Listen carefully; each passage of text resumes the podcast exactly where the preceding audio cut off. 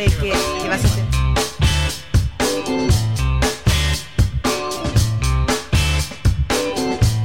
Sí, al ahí aire. sí, 8 con 34 estamos aquí de vuelta en Pauta de Análisis con nuestros eh, panelistas de, de día jueves. Ya está con nosotros Gonzalo Cordero, abogado y columnista. Buenos Gonzalo, días. ¿cómo le va? Muy buenos días. Muy bien, me gusta saludarlas. Y conectado ya tenemos a Carlos Minami que está, ¿no es cierto?, desde París. Carlos Minami, ¿cómo le va? Muy, muy bien. ¿Cómo estamos, Carlos? Buenos días. Saludos, Carlos. ¿Qué Saludos, tal? Con menos frío parece, ¿o no? Bien. Hoy día. Un poquito menos frío, Sí. pero nevó, nevó anoche. Sí, yo supe ¿Qué que había nevado mucho. Era bien impresionante abrir, levantarse en la mañana, abrir la ventana y encontrar esta vez prácticamente todo nevado. Ya. Hoy día en la mañana leí que hay una ola de frío en el norte de Europa feroz. Y acá con ola de calor. Estamos por lo menos en, en la, en la zona central de Santiago.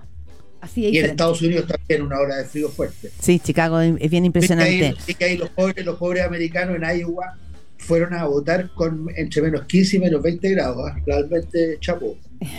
Y- Pero igual fueron, por eso mismo Ya, tal vez no fueron tanto, no fue tanta gente a votar. Igual le dieron el triunfo a Donald Trump. Así es. Oye, bueno, vamos, vamos a algunos temas, algunos temas que están sobre la mesa, eh, que van a marcar agenda. Solo una cosa, voy a pasar rapidito por acá porque ya hemos hablado de lobby como tres semanas, llevamos cuánto, como dos semanas hablando Tres, de lobby. tres, ya, creo. tres. Pero solo un punto, porque probablemente lo de la ministra Maiza Roja de Medio Ambiente abre una hebra nueva eh, en el sentido de que es una tercera reunión que no había sido informada. Esta cosa del- de, ir a goteo, ¿no? De que el- a goterones. ¿Puede afectar al gobierno en su capacidad de gestionar leyes? Lo voy a llevar por ahí, ¿ah? ya no solamente si tuvieron que ser al lobby o no. Simplemente en términos de las consecuencias políticas que esto puede tener, eh, Carlos Minami. Mira, a ver, eh, yo no sé, yo creo que lo importante es que sacar eh, las conclusiones del caso. Es fundamental eh, el diálogo, es de la esencia de la acción de, de gobernar, particularmente en el sector económico, tener siempre una, una sintonía lo más fina que se pueda con, con los actores, con los agentes que son los, los encargados de llevar sacar adelante los procesos de inversión. Pero esto tiene que hacerse sobre la base de respetar la institucionalidad y hacerlo de manera transparente. Entonces, yo creo que no debiera, no, no debiera, no debiera afectar, sino que simplemente cambiar las condiciones en que este diálogo que es importante, que es necesario, tiene que realizarse.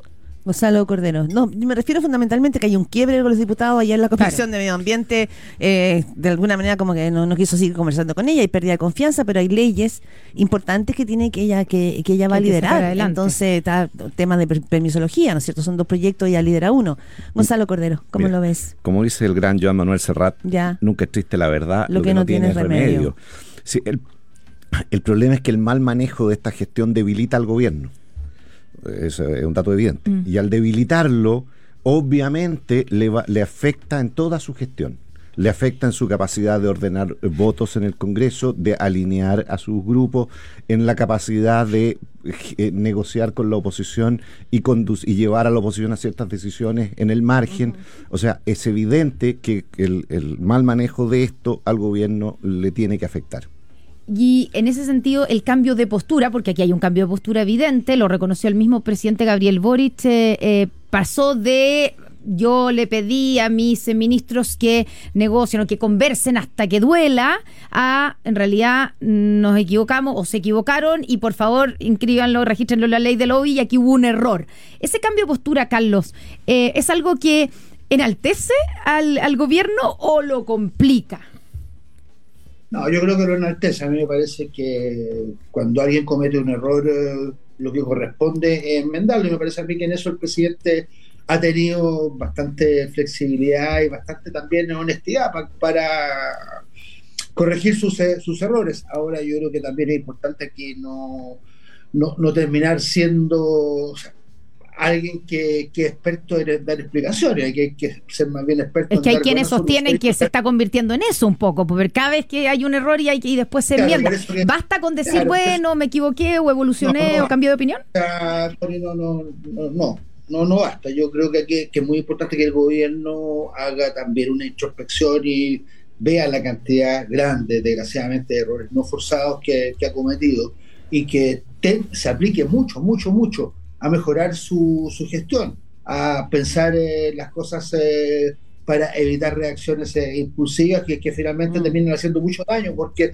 no se sostienen en, en el tiempo. Entonces, yo creo ya que es muy importante que el presidente tenga esta capacidad para, para reaccionar, para hacerse cargo de los errores que, comete, pero lo que uno desearía es que se cometan menos errores. Mm, como que los tiempos de los errores ya después de dos años de gobierno deberían pasar a, la gestión. el problema es, y yo no juzgo intenciones de nadie, pero el problema es si tú enmiendas un error porque efectivamente es un tema de convicción y es un tema de conciencia resolver el, eh, reconocer el error y enmendar o ya no te queda otra solución porque ya te pillaron, ya tienen todos los focos sobre ti, ya la explicación primitiva no se sostiene por ningún lado, entonces no queda más que cambiar de estrategia y, y pasarse a, a, a, la estrategia de reconocer que lo que se había ah, hecho anteriormente ¿No crees que el cambio del presidente sea eh, genuino, en el sentido que escuché más versiones y en realidad me hizo sentido? No. Reflexioné y cambié postura. Claro. No. yo no, yo no digo ni una cosa ni la otra porque uno no puede juzgar intenciones. El problema es que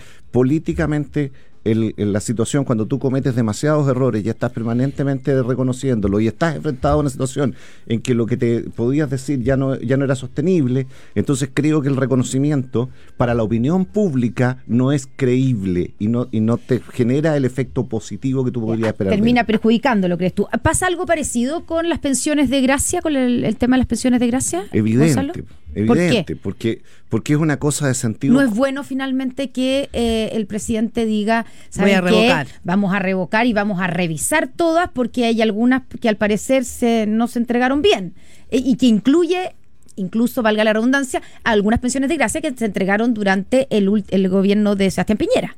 Claro que es, bueno que, eh, enfrentado a la situación de que ya es insostenible en un régimen democrático, en un régimen en que la opinión pública tiene peso, es bueno que tengamos autoridades que se vean forzadas a dar marcha atrás.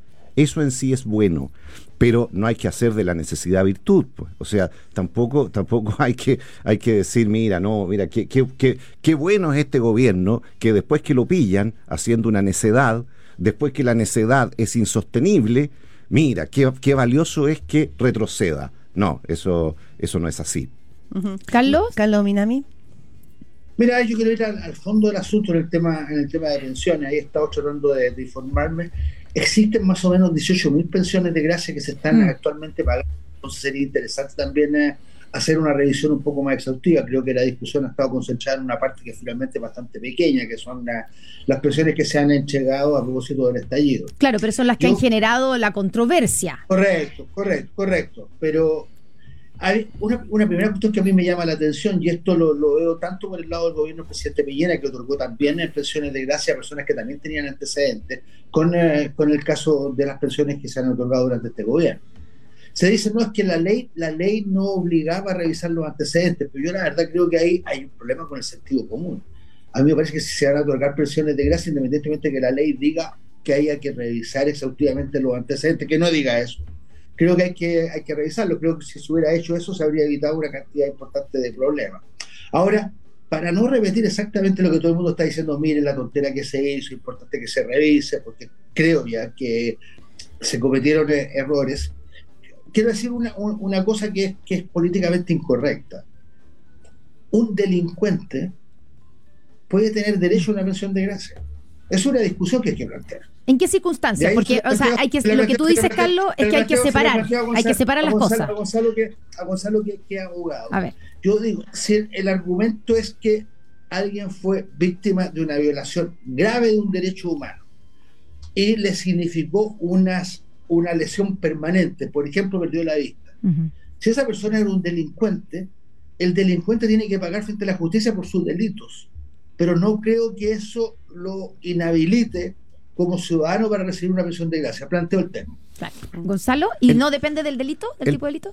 O sea, por algo el presidente precisa en qué delitos lo, él va a revocar esa, esas pensiones de gracia. Sí, yo creo que depende del delito, pero creo que la situación en concreto aquí es un poco más compleja.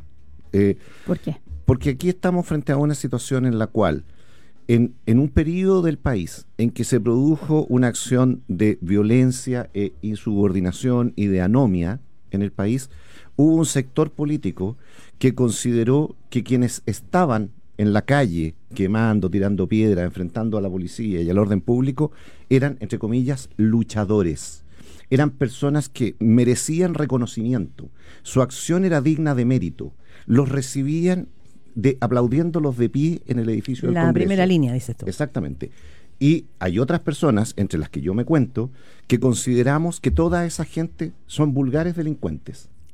Entonces, una vez que el presidente Boric llega al gobierno con todo su equipo, con todo ese, eh, ese grupo político, llega al gobierno, lo que hace es ser consistente con esa apreciación previa, de considerar a estas personas luchadores sociales que merecen, por lo tanto, una, una consideración y una recompensa por los Aunque daños que- vinieran indultos Ah, anteriores del gobierno anterior, que, los- la lista, pues la lista es larga. que los cons- exactamente que yo tendría que ver caso a caso por qué sí. indultó el gobierno anterior no tengo idea Pensiones pero- de gracia estamos Sí, hablando. pensiones de gracia. No estamos- indulto. sí. estamos, Sí, estamos que- hablando de pensiones, Pensiones de de gracia. gracia. Entonces, estas personas, no solo es que se produzca el caso hipotético que dice Carlos, que yo efectivamente lo comparto, o sea, una persona puede ser objeto de una indemnización por parte del Estado, no sé si una pensión de gracia, puede ser que la pensión sea la forma de indemnizarlo. ¿ah? Hay otras formas de indemnizar Pero se puede dar ese caso que dice Carlos el- Ominami. El caso que dice Carlos Ominami se puede dar, efectivamente. ¿ah? Yo en eso conceptualmente. Pero el problema aquí es que no estamos frente al caso particular de una Claro, persona que hay un dibujo antes, antes. que antes había cometido un delito hace años atrás y hoy día fue víctima Mm. de una violación de sus derechos humanos y el Estado, y el Estado lo recompensa. No, aquí estamos frente a un grupo en que las personas que hoy día gobiernan consideraron que participaron de una acción meritoria. Y una parte muy importante del país, como digo, entre los que me cuento, considera que lo, lo que hicieron fue delitos vulgares y corrientes y graves además. Entonces hay una diferencia política respecto de la aproximación a esas Entiendo. conductas. Ahora- bueno, perdona, Connie, Sí. para, para avanzar también en, otra, en otras temáticas, porque este ha sido un tema que tiene bastantes versiones.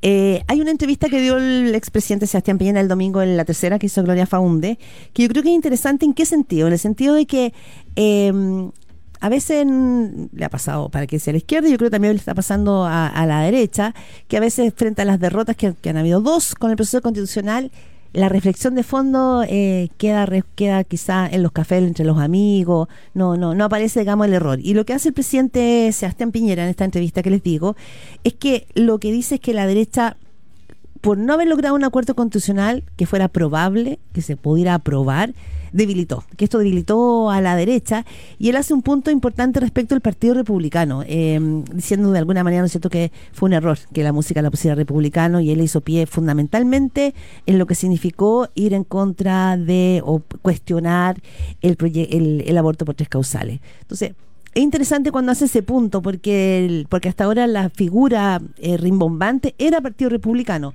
Carlos, ¿cómo, ¿cómo analizas tú? ¿Debilita esto a la derecha? ¿No la debilitó? ¿No lo estamos viendo? ¿O Da- es una da- lectura muy personal?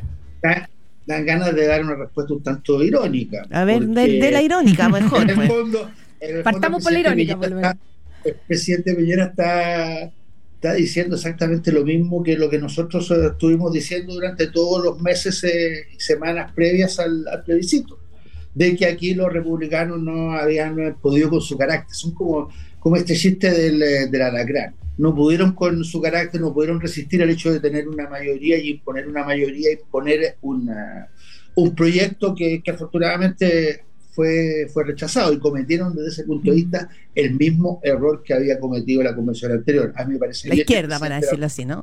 Digamos que era el reflejo de lo que había hecho la izquierda. No es la izquierda, ojo, ojo, ojo, Claudia, no es exactamente la izquierda. Ya. Yo, yo refuto eso. La convención, la convención anterior no estuvo dominada por la izquierda o la extrema izquierda, estuvo dominada por grupos identitarios que no tenían una visión global de las cosas, que no es exactamente lo mismo. No lo Ya, pero el Partido Comunista tuvo un rol importante. digo, digo, digo, digo aquí, yo digo, decía con ironía, porque bueno, aquí somos muchos y en esto el presidente también Mm. no hace, no hace, no hace más que retomar el argumento que nosotros dimos y que afortunadamente permitió derrotar un proyecto de constitución que nos tendría hoy día en un debate mucho más álgido, mucho más complicado que el que tenemos. Gonzalo Cordero, ¿estás de acuerdo con eh, Sebastián Piñera? Eh, Definitivamente no estoy de acuerdo, pero quiero hacer una preci- un, un- un comentario. definitivamente, categórico. que- que me- definitivamente. No, tenía, pues, que, tenía, que, tenía que ser recatado porque iba a terminar yo aliado con el presidente Claro. Piñera y poniendo a Gonzalo Qué solidario, Carlos Minami. A ver, eh, Gonzalo Cordero. Eh, a ver, primero eh, un, paréntesis con una nota a pie de página respecto de lo de la convención. Eh, efectivamente, en la convención hubo una mayoría que era de extrema izquierda. ¿ah? Y había en estos grupos identitarios que dice Carlos, que no podría decir la, la- la lista del pueblo.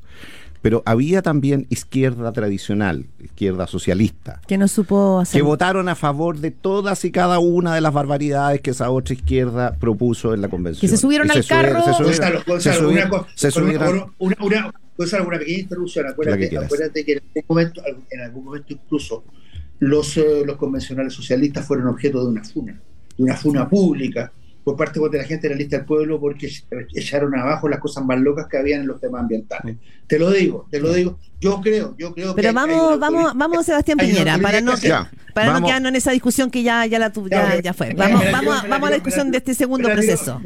Vamos, vamos a, a, vamos Sebastián Piñera. ¿Por qué definitivamente Gonzalo Cordero dice que no está de acuerdo? Primero porque hay algunas cosas que son de hecho y yo creo que es importante que uno se atenga a los hechos. En el proyecto que planteó la convención no fue un proyecto hecho por los republicanos a contrapelo de los representantes de Chile Vamos. El Consejo estamos hablando. El Consejo, sí. en el Consejo, perdón, sí. Eh, eso es un dato. Hubo cosas que a algunos representantes de Chile Vamos no les gustaban y a otros representantes de Chile Vamos sí les gustaban.